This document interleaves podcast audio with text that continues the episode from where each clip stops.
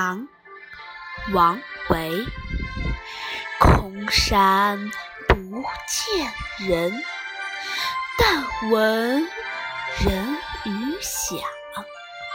返景入深林，复照青苔上。作者：王维，字摩诘，蒲州人，唐代著名诗人。开元九年中中中进士，曾任大乐城。大乐城右十十邑尚书右右丞等职，因此人们又叫他武右丞王右丞王右丞。王维精通佛学。有师佛之称，佛教有一部《维摩维摩诘经》，是王维名和字的的由来。王维是山水田园风田园诗派的代表人物，又擅长画画。后人评价他诗画中有诗，诗中有画，画中有诗，今存诗四百余首。注释：鹿寨指地名，是诗人晚年隐居地瓦川地辋川川的风景之一。柴指。通通寨指有篱笆的乡村，指有篱笆的乡村别墅。但指之繁景，指反照的阳光。景指通古通影日光。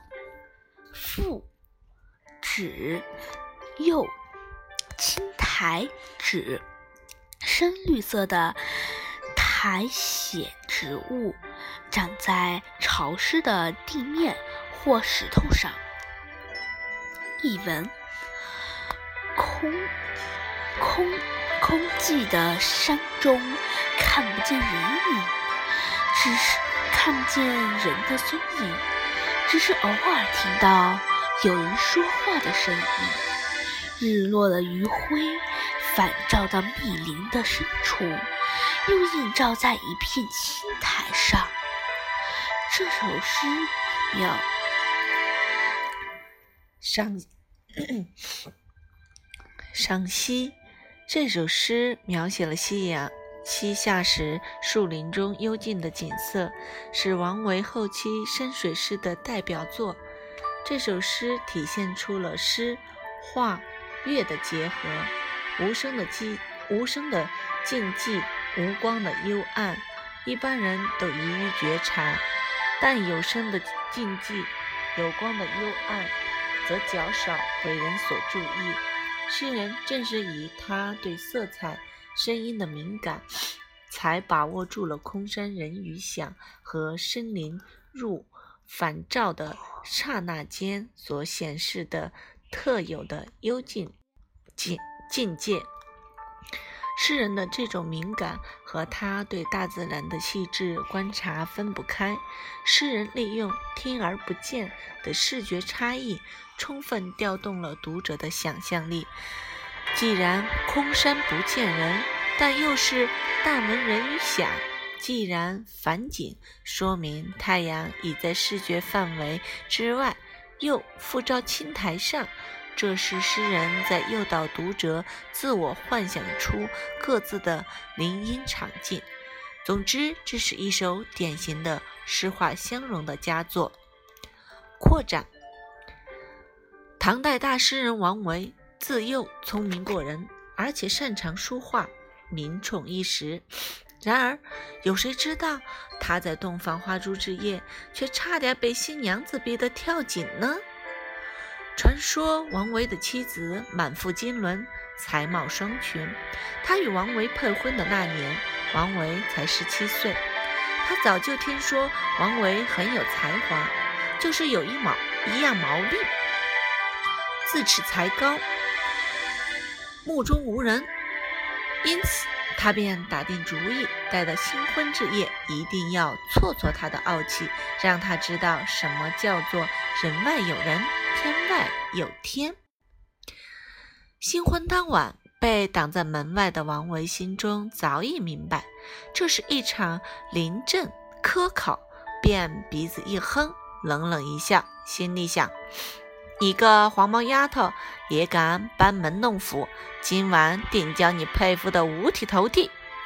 所以就赌着气说：“如若对不上贤妻的家具，我王维绝不活在人间，愿在后花园去跳井。”说完，他抬起头来，只见红灯高照处，那上联写的是：“中堂上一幅古画，龙不吟，虎不啸。”花不芬芳，猿不跳，笑皱蓬头刘海。他在月下踱来踱去，绞尽脑汁，却想不出贴切的句子来。他想着想着，便踉踉跄跄地向后花园走去。后花园井台旁有一座凉亭。他走到凉亭旁时，只见亭中石桌上摆着半具残残棋，顿时灵机一动。妙语涌出，一下子对出了下联：“凉亭下半局残棋，马无主，车无轮，岁无兵器，炮无声，闷弓素守将军。”饮完后，他得意洋洋地准备去会夫人，不料一回头，却见凉亭的柱子上还贴着一首诗，诗曰：“既有文墨在胸，临阵何必轻生。”愿君行车驰马，臣借臣入云清风。王维看罢，方知是贤妻故意摆的八卦阵，从此再也不敢目中无人了。